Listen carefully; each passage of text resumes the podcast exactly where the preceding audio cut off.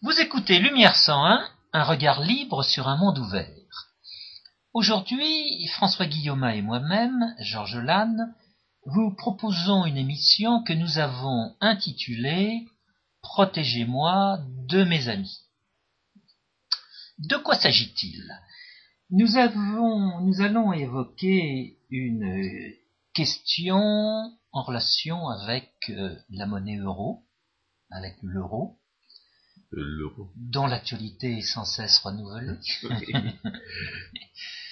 Et pour traiter cette question, nous allons nous centrer sur un texte qui a été publié par le Mises Institute, think tank des États-Unis, et qui est intitulé La défense autrichienne de l'euro.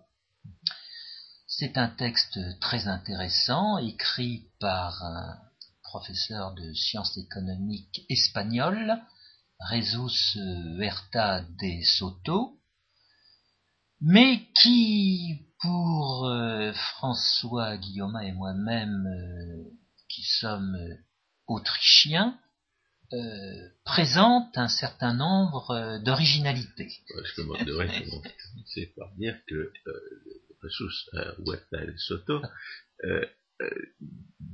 en tant qu'Autrichien, ne nous rend pas service. C'est-à-dire justifie le, titre de cette émission rien que par le fait qu'il est partisan de la réserve à 100%, euh, c'est-à-dire de forcer les banques à conserver 100% de réserve en or pour, tout substitut monétaire qu'elles offriraient alors qu'ils avons déjà fait une, une, émission intitulée Sur une erreur incompréhensible de Murray Rothbard pour, euh, pour décrire le tissu d'absurdité, euh, le nombre de, vérités factuelles et, d'évidences rationnelles qu'il faut, faut nier euh, en, relation les unes avec les autres pour, imposer cette réglementation et Soto pour des raisons qui nous échappent complètement, parce qu'il a l'air d'avoir une formation suffisante et il ne comprend toujours pas ce que c'est qu'un contrat financier. Euh, de Soto est partisan de cette, erreur euh, colportée par, par, par euh, Murray Rothbard. Alors, dans une certaine mesure, disons, ce, la popularité de cette erreur euh, traduit un, un fait sociologique euh, bienvenu, qui est le succès du, de l'Institut Ludwig von Mises Institute aux États-Unis. On ferait mieux d'appeler, ce serait plus honnête d'appeler le Murray Rothbard Institute, et qui, euh, qui, finalement euh, donne, une importance et une visibilité exagérée aux gens qui suivent Rothbard dans, cette erreur-là. Et, la raison pour laquelle nous en voulons à ces, tenant de cette erreur, c'est pas seulement le fait qu'ils se trompent, le fait qu'ils interprètent extrêmement mal et la théorie économique autrichienne et la philosophie politique rothbardienne, euh, commençant par lui-même, qui ne comprenait pas sa propre philosophie politique dans la matière. On a fait une, toute une émission pour, dire à quel point l'erreur était incompréhensible, c'est qu'il nous discrédite en tant qu'économiste autrichien. Euh, dans ce texte dont on va parler, Wettal et Soto, euh, explique que la position autrichienne en matière de, gestion bancaire, c'est la réserve à 100%. Alors c'est pas vrai, c'est absolument pas vrai. La position, la théorie économique autrichienne se définit par le rejet du pseudo-expérimentalisme, par une approche euh, logique qui conduit à démontrer l'absurdité criminelle de l'intervention étatique, et euh, il se trouve que justement la réserve à 100% est une intervention, ou, est ou serait une intervention étatique. Donc c'est une contradiction. Et euh, les économistes autrichiens sont déjà assez mal vus parce qu'ils rejettent le, pseudo-expérimentalisme, l'idée absurde, enfin l'idée démontrée fausse, comme quoi la théorie économique serait une science expérimentale, et comme ils ont valeur, donc, mettons en œuvre les raisonnements logiques euh, d'en déduire que l'intervention de l'État ne peut pas atteindre ses objectifs en, aucune circonstance, euh, évidemment, ils sont déjà assez mal vus, à la fois pour leur parti pris philosophique et pour leur, leur conclusion factuelle. Si en plus ils doivent, porter le stigmate de ne pas comprendre ce que c'est que la gestion bancaire, de ne pas comprendre ce que c'est que les conditions de l'ajustement monétaire, de ne pas comprendre ce que c'est qu'un instrument financier et de d'interpréter euh, de façon grotesque des textes juridiques obscurs qui sont aussi euh, absurdes que, que, ceux qui interdisaient le prêt à intérêt au Moyen Âge, eh bien, eh bien, ils ne pourront pas sortir la tête de l'eau. Donc nous, nous demandons euh, aux partisans de la réserve à 100% de bien vouloir se faire discret et de ne pas raconter que c'est la position euh, autrichienne. Autrement dit, à l'intérieur de l'école de pensée économique que les historiens de la pensée dénomment marxiste, il existe un certain nombre, ou pas un certain, quelques, euh, quelques, quelques groupes euh, qui vont s'opposer sur euh, des questions sérieuses, par exemple celle euh, des réserves à 100%. Alors, François Guillaume... C'est pas une question sérieuse, elle est résolue depuis très longtemps. Oui, non, mais l'opposition, l'opposition est sérieuse parce que ces économistes autrichiens refusent les arguments de bon sens qu'on peut leur donner bah, qui devrait les amener à abandonner. Ils sont obligés de nier la, réalité historique et que les, gens qui ont, qui, qui, ont qui ont mis leur argent, euh, qui ont confié leur argent à des orfèvres puis à des banquiers, savaient très bien que cet argent n'allait pas rester dans un, coffre, euh, mais qui allait être prêté à quelqu'un d'autre. Mais le point que je voulais euh, souligner... Il y avait, il y avait, il y avait, il y avait une, symbolique, des gestes symboliques qui permettaient de savoir si le, l'individu déposait son argent, voulait qu'on le conserve en l'état ou qu'il était d'accord pour que le, banquier le prête à d'autres. C'était que c'était qu'il déposait son argent en vrac ou bien dans une dans, dans, un, un récipient, une, bourse, une enveloppe euh, déterminée. C'était une question purement contractuelle entre... Non, mais la, la, la, la forme, la, manière dont il déposait son argent était, elle était la manifestation symbolique consentement qu'il qu'il accordait à son, à son fournisseur. Mais en disant cela, je voulais relever le mot que vous aviez utilisé, François, et qui est dans toutes les bouches, à savoir ce mot de réserve, qui est un mot très ambigu aujourd'hui au début du XXIe siècle. On parlera aussi bien euh, des réserves euh, d'un point de vue comptable que de ces réserves qui correspondaient à une réalité euh, matérielle. Et ce mot réserve euh, n'est qu'un de ces nombreux mots qui aujourd'hui empêchent euh, toute euh, argumentation sérieuse étant donné son absence de définition. En plus avec les systèmes monétaires qu'on a, la monnaie de réserve augmenter indéfiniment. Et à côté de ce mot réserve, on pourrait mettre aujourd'hui le mot liquidité, pour ne pas parler des réserves de liquidité dont il est question euh, de temps à autre. Bref. Est-ce qu'on annonce le bouquin Bref. Question d'actualité, euh, Resus Huerta de Soto vient euh, justement de faire traduire en français euh, un ouvrage qu'il avait écrit en espagnol et en anglais, son ouvrage s'intitule, aux éditions de l'Armatan, Monnaie, crédit bancaire et cycles économiques.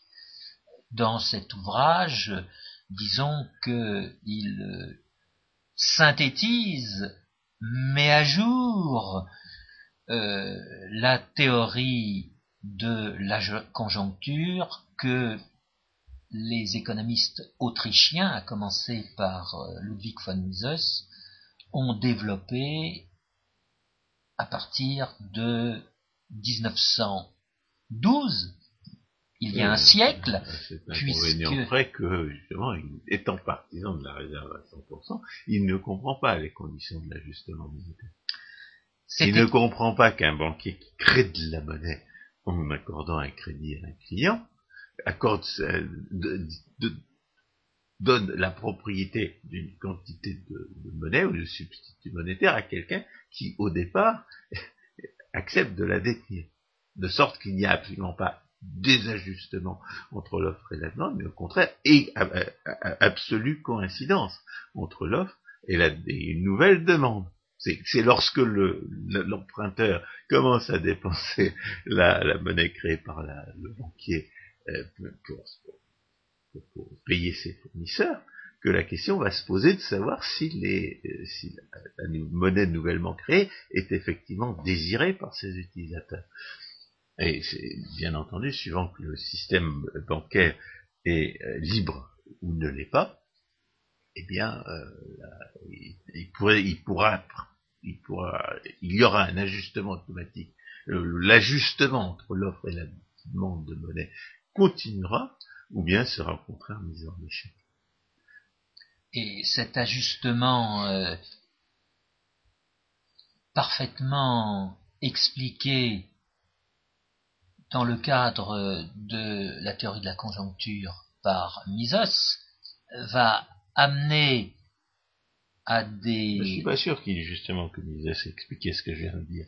Si, euh, si, justement, et vous avez utilisé euh, son vocabulaire qui amenait à distinguer la monnaie et les substituts de monnaie bancaire. Euh, la monnaie, c'est justement ce qu'aujourd'hui on appellera réserve. la monnaie qui était en question, c'était la monnaie or qui était détenue par les banques. Et en contrepartie de cette monnaie or détenue par les banques, il y avait les substituts de monnaie bancaire qui étaient constitués par des billets et par des dépôts euh, de différentes natures, et la relation entre la monnaie or et ses substituts de monnaie euh, de différentes euh, natures n'était pas nécessairement de 100%, n'était pas la réserve à 100%. Et alors, le, texte est intéressant parce qu'il réfute un certain nombre d'arguments qu'on entend pour, combattre l'euro, notamment avec des idées de compétitivité. Euh, il y aurait euh, l'euro empêcherait les dévaluations qui sont nécessaires pour euh, permettre aux pays de préserver leur compétitivité. on a déjà fait une émission qui était en novembre dernier, qui s'intitulait L'euro ou pas l'euro, et qui disait finalement justement par référence euh, à l'État, les monnaies métalliques. On n'a jamais vu des, pays ou des États se trouver en difficulté euh, financière ou budgétaire parce qu'ils se trouvaient utiliser les mêmes monnaies d'or et d'argent. Et par conséquent, cette idée comme quoi le fait d'utiliser la même monnaie dans, dans, un continent ou même dans le monde euh, serait, euh, enfin, provoquerait des désajustements euh, dont la, auxquels on ne pourrait mettre fin qu'en, faisant du nationalisme monétaire et en créant des monnaies, c'est-à-dire en créant des monnaies nationales manipulées par les hommes de l'État, cette idée-là est absurde. Et puisqu'elle est absurde, il n'y a aucune raison de l'appliquer à la situation du l'euro. Et j'ai eu l'impression que les gens qui disaient que, que la, que l'euro empêchait les, pays dont les prix avaient augmenté plus que d'autres de préserver leur compétitivité, euh, eh bien, euh, traduisait un mode de raisonnement qui, euh, qui, est né à une époque où il y avait des monnaies nationales et où les, où les pays qui avaient besoin de dévaluer, en fait, avaient fait des politiques d'inflation. Mais à partir du moment où les pays en question ne peuvent plus faire des politiques d'inflation, alors il s'ensuit que leurs, prix ne sont pas véritablement trop élevés. Que c'est pas qu'il n'y a, a, pas un niveau général des prix euh, dans, le, dans, dans leur cadre national qui justifierait une, une dévaluation, qui justifierait qu'on rétablisse une monnaie nationale parce qu'ils peuvent ils peuvent pas dévaluer. Ils peuvent pas dévaluer le la, la monnaie commune. Donc de, de, ce point de vue-là, il y a, il y a des gens qui peut-être se payent un petit peu, soit de, de raisonnement périmé, soit de raisonnement contradictoire. Euh, on, on, a vu des gens qui euh, nous expliquent que les prix montent plus à certains endroits que d'autres, dans certains pays que d'autres, dans un système où il y a une seule monnaie. Le problème, c'est que ce sont des gens qui ont appris et enseigné la macroéconomie. Et dans, la macroéconomie, on, on s'interroge pas du tout sur, cette, des différences de prix entre les endroits ou entre les activités. Euh, le parti pris de la macroéconomie, c'est justement de ne pas tenir compte de ces différences de prix. C'est pour ça que la macroéconomie, c'est du charlatanisme. Donc, euh, on, est quand même forcé de poser la question, de savoir à quel, euh, entre guillemets, modèle macroéconomique se réfèrent les gens qui nous expliquent que les prix ont monté à certains endroits et pas à d'autres, dans une même zone monétaire, dans une zone soumise à la même monnaie. De même, à propos de la notion de zone monétaire optimale, euh, nous avons également répondu à cette question la zone de circulation, la zone optimale de circulation d'une monnaie fiduciaire euh, émise par un monopole, c'est 0 km carré. Pourquoi? Parce qu'il ne doit pas y avoir de monnaie fiduciaire émise par un monopole. Et de même, y a la zone de circulation optimale d'une monnaie sur un marché libre, c'est le monde entier. Et en outre, bien entendu, le, la, zone l'euro n'est pas, euh, pas un système de change fixe entre des, entre des pays. Le système de change fixe entre des pays, c'est un, un, système hybride où la, euh, qui, qui, n'est qui déjà plus qu'un vestige de l'existence d'une monnaie commune, puisqu'il y a des monnaies nationales qui sont en principe convertibles les unes dans les autres, ou, euh, ou en or, mais dont on sait très bien que, les, engagements de convertibilité qui, les, sont censés les lier entre elles, qui sont, sont censés euh, garantir des, euh, des taux d'échange fixes entre les monnaies en question, ces engagements-là sont destinés à ne pas être respectés. Donc, la, la, la, notion de zone monétaire optimale traduit une, une certaine période dans l'évolution d'un système qui est déjà condamné à la, à la décomposition depuis, euh, depuis 1922, depuis qu'on est passé de l'étalon de l'étalon or à l'étalon de change or. D'un étalon or qui était en grande partie libre à un étalon de change or qui va être progressivement verrouillé à l'échelon euh, international, voire à l'échelon mondial. Donc la notion de zone monétaire optimale n'est pas applicable au l'euro. elle n'est pas applicable au l'euro parce que elle, euh, d'abord, elle, pré, elle, préjuge la question de savoir ce qui, elle refuse de s'interroger sur sur l'origine des rigidités qui empêchent le déplacement des, facteurs de production dans la zone monétaire, et puis surtout parce que ce n'est pas l'euro n'est pas un, un, système de change fixe entre des monnaies nationales. C'est une, une, monnaie unique imposée par la force sur l'ensemble d'un territoire. Imposée par la force sur un certain territoire, étant donné des considérations euh, conjoncturelles qui, bien évidemment, ne peuvent euh, que changer dans l'avenir. Les conditions conjoncturelles étant caractérisées par ce prix des monnaies nationales dans l'euro qui ont été admises en 1998.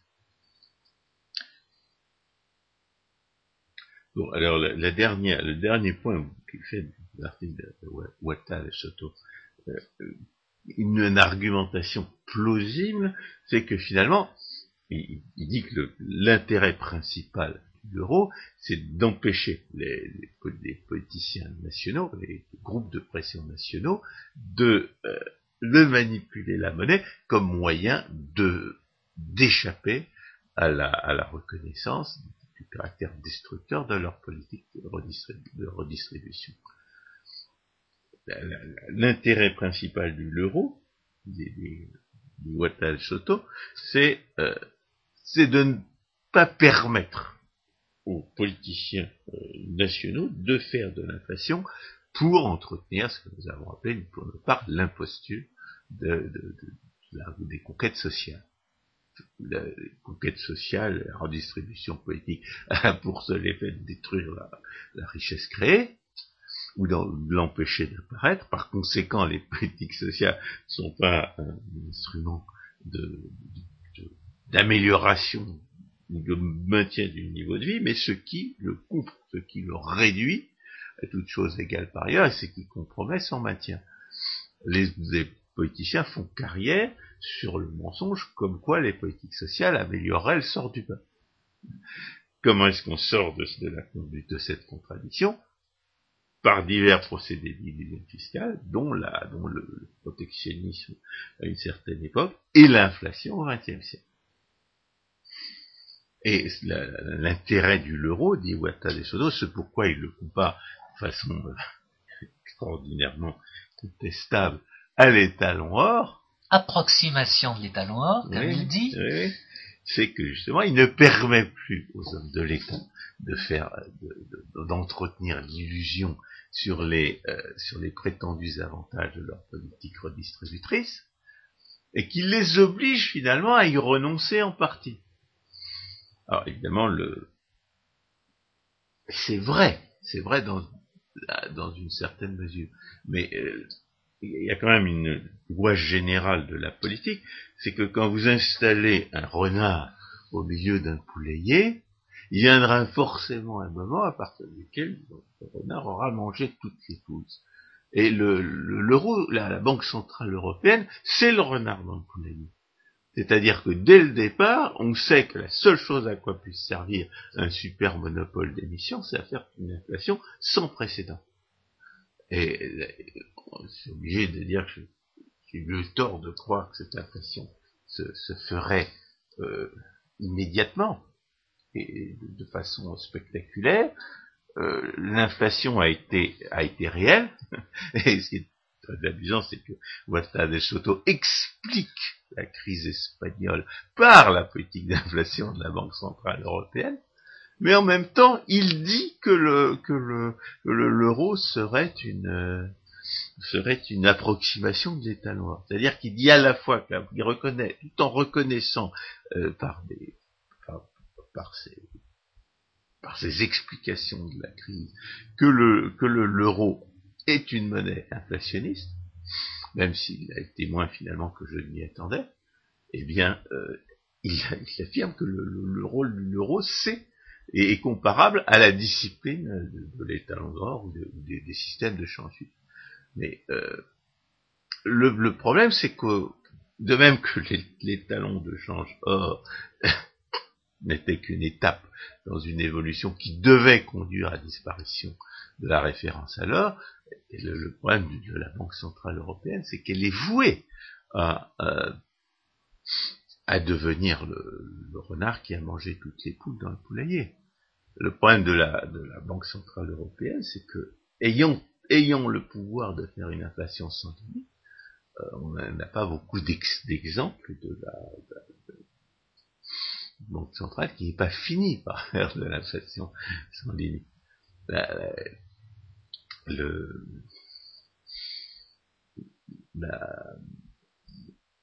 il y a, il y a dans, dans cet article de Ouattara surtout un, un, manque de perspective historique qui, euh, qui euh, qui l'empêche de, voir l'euro pour ce qu'il pour ce qu'il est pour ce qu'il a vocation à être.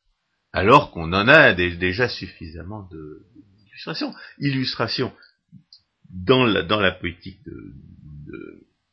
d'inflation qui a créé la bulle immobilière en Espagne, comme il le raconte. Illustration dans le fait que les critères de Maastricht, les critères de déficit budgétaire et d'endettement public, ont été violés grossièrement par les, par les États qui étaient qui s'étaient engagés à les respecter. Évidemment, illustration dans le fait que de plus en plus la Banque Centrale Européenne achète des, obligations d'État dont les, dans les finances sont, loin d'être euh, de donner toute satisfaction aux emprunteurs, aux prêteurs. Donc l'aspect dynamique, l'évolution à, venir euh, éventuelle de l'euro échappe à cette analyse euh, et, c'est une des raisons pour lesquelles le, euh, la, comparaison trouve très rapidement ses limites. C'est vrai que, dans ce, que l'impossibilité de faire de l'inflation a forcé les politiciens à, à faire ce qu'il fallait faire, c'est-à-dire, euh, dans certains pays en tout cas, à réduire les dépenses publiques, à libéraliser les marchés euh, du travail, à privatiser certaines, certaines entreprises publiques, et même à réduire les impôts de la haine. C'est à peu près. On sait, très bien ce qu'il faut faire. et on a d'ailleurs déjà expliqué qu'il ne s'agissait pas de renoncer à des, avantages réels, mais seulement à des mensonges à propos d'avantages prétendus.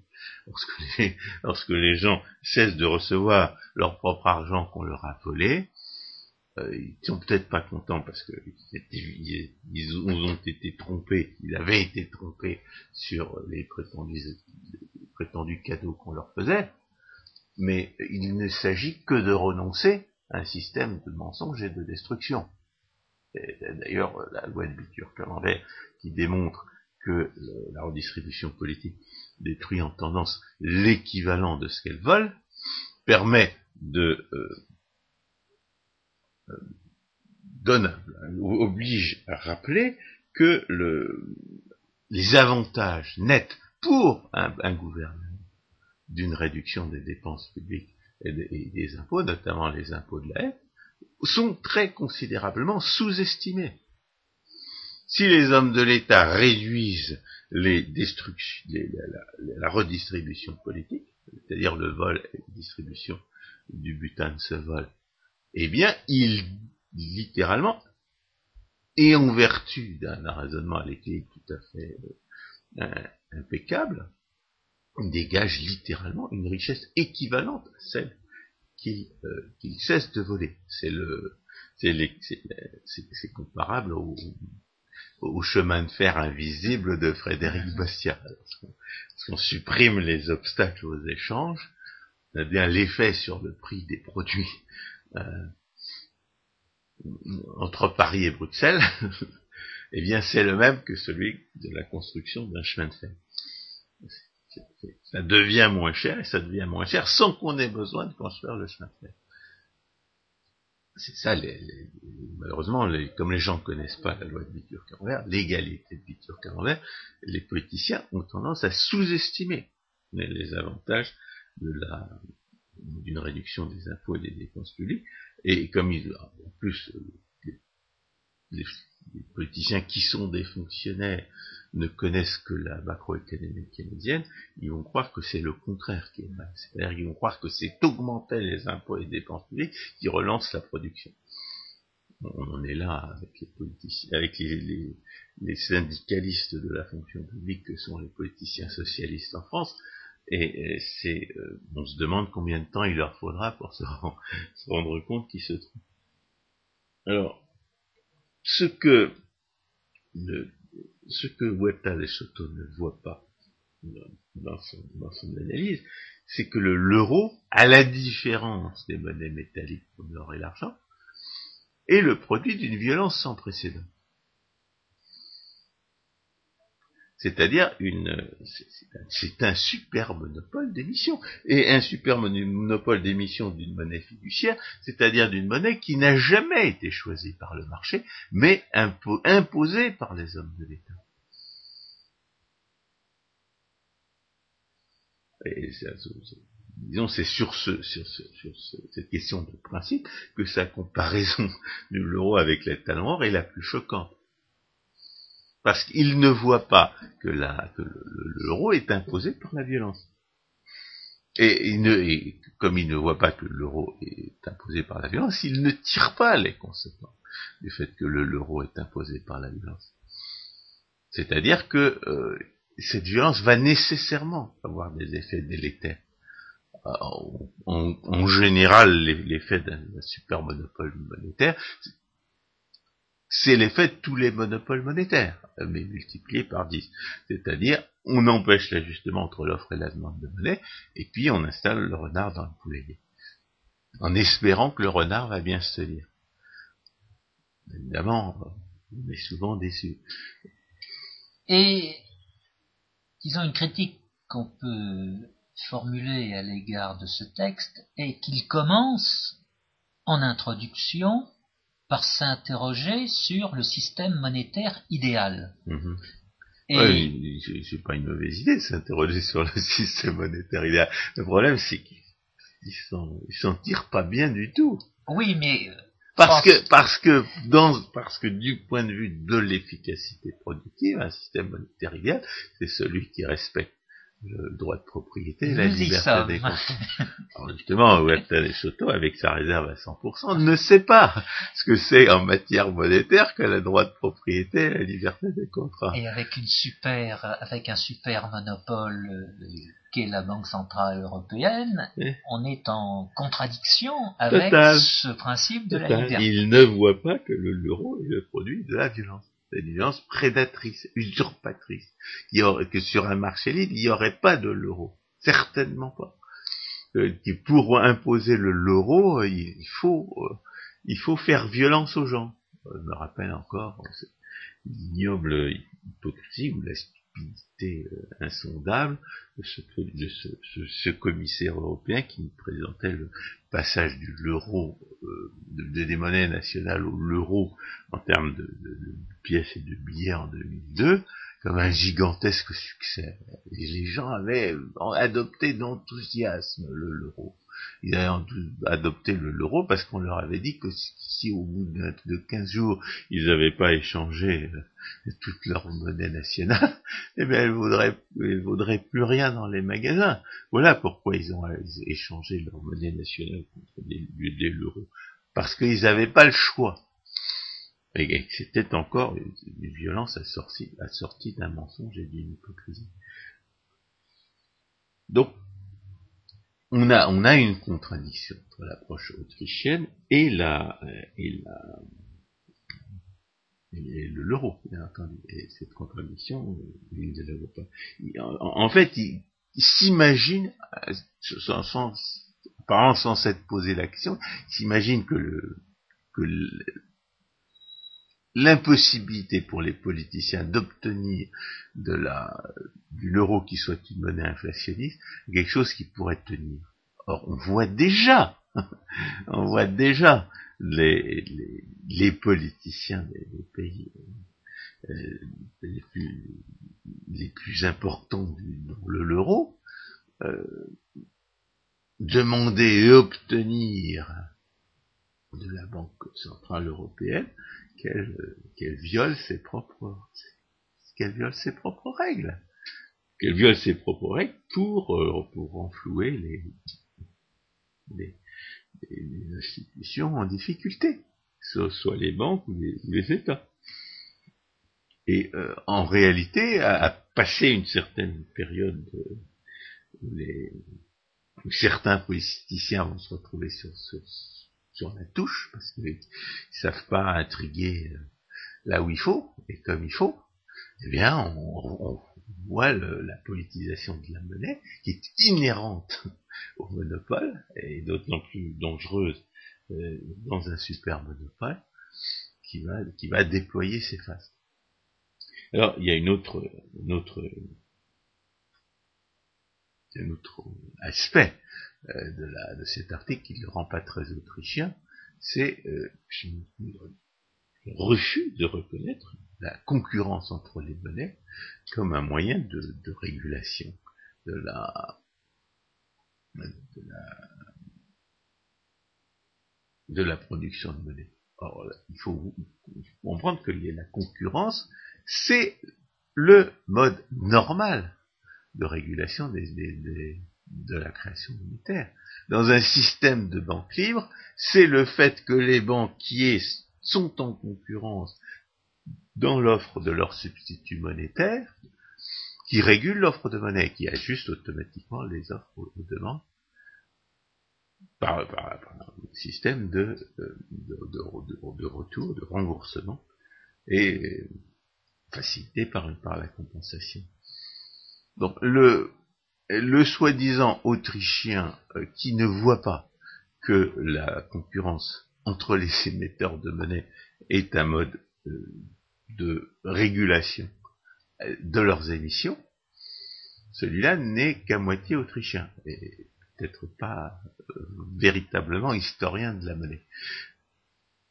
Et on en est à se demander, d'ailleurs, si Jesus de Soto a lu euh, ce que Hayek a écrit en 1976, la dénationalisation de la monnaie, et un article un petit peu plus court paru euh, en 74, je crois, qui s'intitulait Choice in Currency, le choix entre les monnaies, un moyen d'arrêter l'inflation. Ce qu'on a observé dans les années 70, c'est justement ça. Les, entrepreneurs sur les marchés ont trouvé les moyens de mettre en échec les politiques euh, monétaires inflationnistes dans leur, euh, dans leur, désir de voler les épargnants, de voler les uns au profit des autres. Ils ont trouvé des instruments, des instruments financiers, ils ont trouvé des, moyens contractuels pour faire en sorte que cette volonté de voler les uns au profit des autres soit mise en échec. Et c'est cette liberté des contrats, cette liberté euh, liberté des propriétaires responsables qui a mis en échec les politiques d'inflation, qui a mis fin aux politiques d'inflation parce que les hommes de l'État n'avaient plus intérêt à faire ces politiques d'inflation. Donc, euh, encore une fois, c'est pas de la bonne histoire de la pensée économique autrichienne que de parler d'un Hayek qui dénonce en 1937 le désir des gouvernements de s'émanciper des, euh, des disciplines de l'étalon ou de l'étalon de change or, et, de ne pas parler du Hayek des 1974 et 76 et 78, qui parle de la concurrence entre les monnaies, de la privatisation des monnaies comme le moyen de se débarrasser euh, de l'inflation. Et d'une manière euh, qui, est prophétique, parce que finalement, euh, l'inflation a effectivement été vaincue, et en grande partie par ces moyens-là. Alors bien entendu, du point de vue, en tant que théoricien de la valeur. Euh, dans, le cas de l'école autrichienne, euh, un, économiste devrait savoir que la norme monétaire, ce n'est pas l'état noir qu'un économiste euh, autrichien rigoureux s'interdit. S'interdit de présenter l'état noir comme la solution. L'économiste autrichien n'a pas de solution pour un système monétaire. Il pense, lui, que c'est aux entrepreneurs de choisir les formes de monnaie qui leur conviennent, à condition qu'ils soient, euh, qu'ils aient la liberté de, passer les contrats qu'ils veulent entre eux. Comme disait David la stabilité de la possession, son transfert par consentement et l'exécution des promesses. Euh, dès lors qu'on a ces trois conditions-là, euh, il est tout à fait probable qu'en effet, l'or apparaîtra comme la monnaie dominante. Mais c'est pas l'économiste autrichien. L'économiste autrichien s'interdit de le dire. C'est un abus de la, de la part de, de, de Jesus et Soto que de prétendre que le dictat noir serait euh, l'institution monétaire euh, optimale du point de vue, du point de vue de la théorie économique. Ce n'est pas vrai. Ce n'est pas vrai. Historiquement, ça a toutes les chances d'être ce que le marché libre aura choisi, mais la norme de l'économiste digne de ce nom, c'est le marché libre. C'est pas ce que le marché libre avait choisi au XIXe siècle.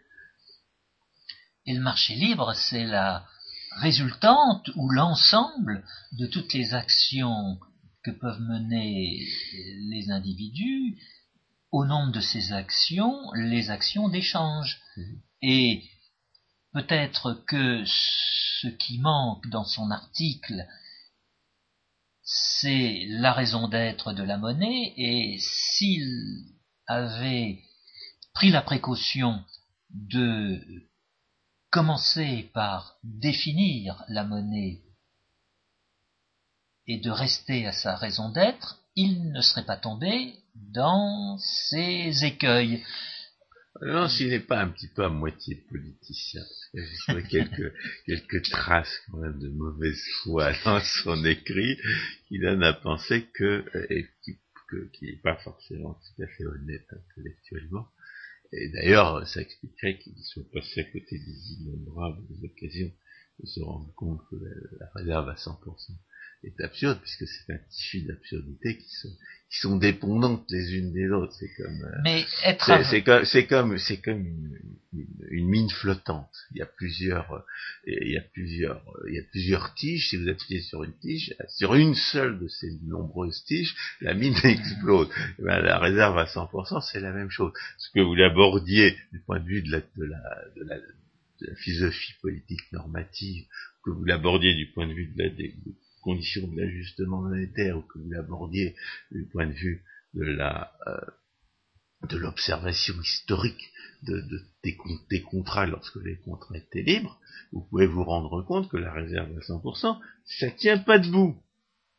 Et, ce sont des, et comme ce sont des absurdités qui sont interdépendantes, une fois que vous avez découvert la première absurdité, vous en euh, vous découvrez les autres. Mais euh, moi, de toute façon, je ne pense pas avoir forcément de leçons à donner la matière, puisque non seulement j'ai cru à la réserve à 100%, mais euh, pendant des années, j'ai été aveugle aux contradictions du nominalisme et du positivisme, qui présentent exactement les mêmes caractéristiques, de nous offrir toutes sortes d'occasions de nous rendre compte que c'est un tissu d'absurdité, euh, euh, sans que nous sans que nous les saisissions ces occasions. Donc, euh, faut pas, faut pas forcément jeter la pierre au, euh, et Soto pour pour être pour demeurer aveugle au caractère absurde de la réserve à 100%.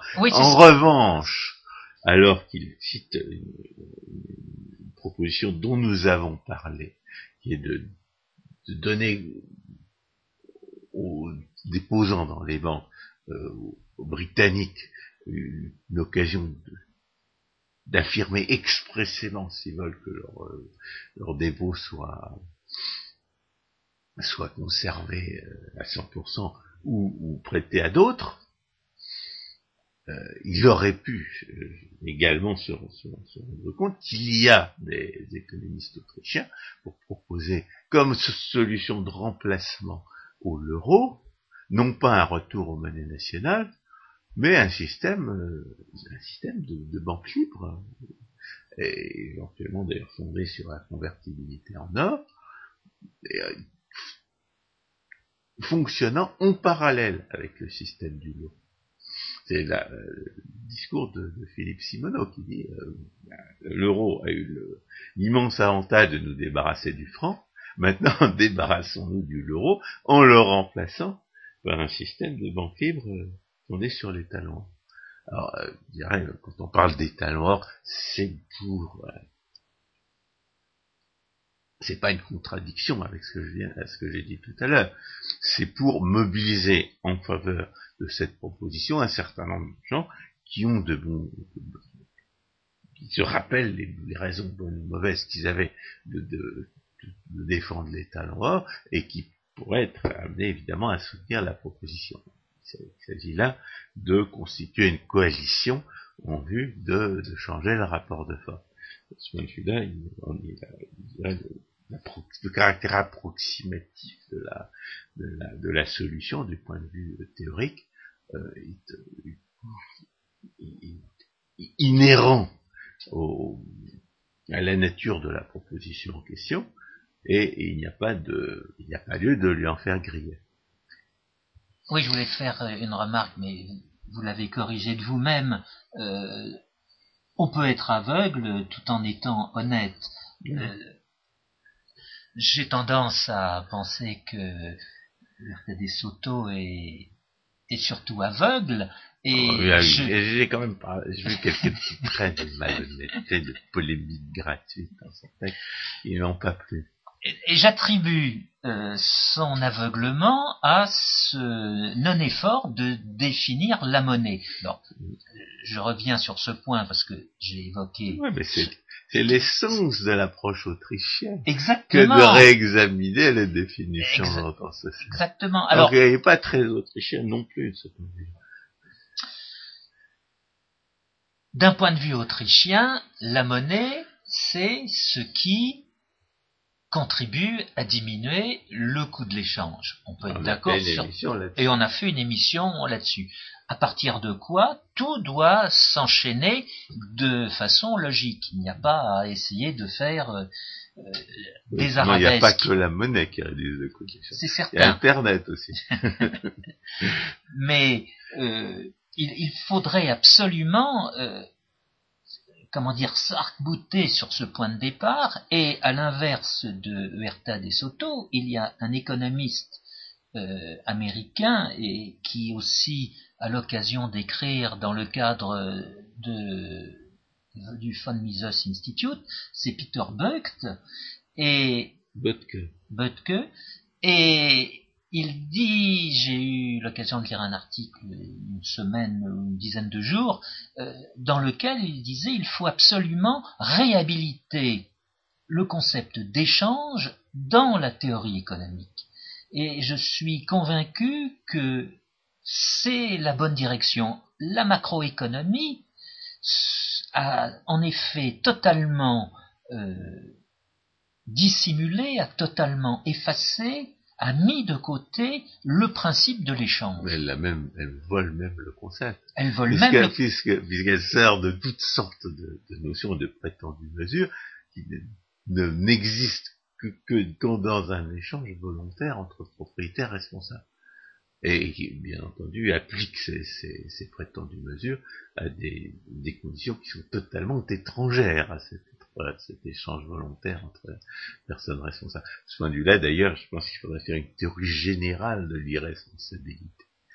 Parce que, euh, du point de vue, ne, serait-ce que du point de vue de la théorie de la valeur, tout, le charlatanisme de la prétendue comptabilité nationale est inséparable de l'irresponsabilité des décideurs du fait que les individus euh, sont amenés à disposer d'un argent qui n'est pas le leur, d'une richesse qui n'est pas la leur. Et ça, c'est, un phénomène universel dans l'économie. Et pas uniquement dans le, dans le, du fait des hommes de l'État dans, le, dans, dans la caisse exploiteuse. Il y a aussi une irresponsabilité contractuelle dans les entreprises on a parlé tout à l'heure de la responsabilité limitée, c'est un élément d'irresponsabilité dont on se rapproche. Une irresponsabilité dont on se rapproche d'autant plus qu'on fait de mauvaises affaires. C'est assez, paradoxal, puisque les gens y sont invités à prendre de mauvaises décisions, et d'autant plus mauvaises qu'ils sont de plus mauvais gestionnaires. Mais je dirais, la responsabilité demeure contractuelle dans ce cas-là.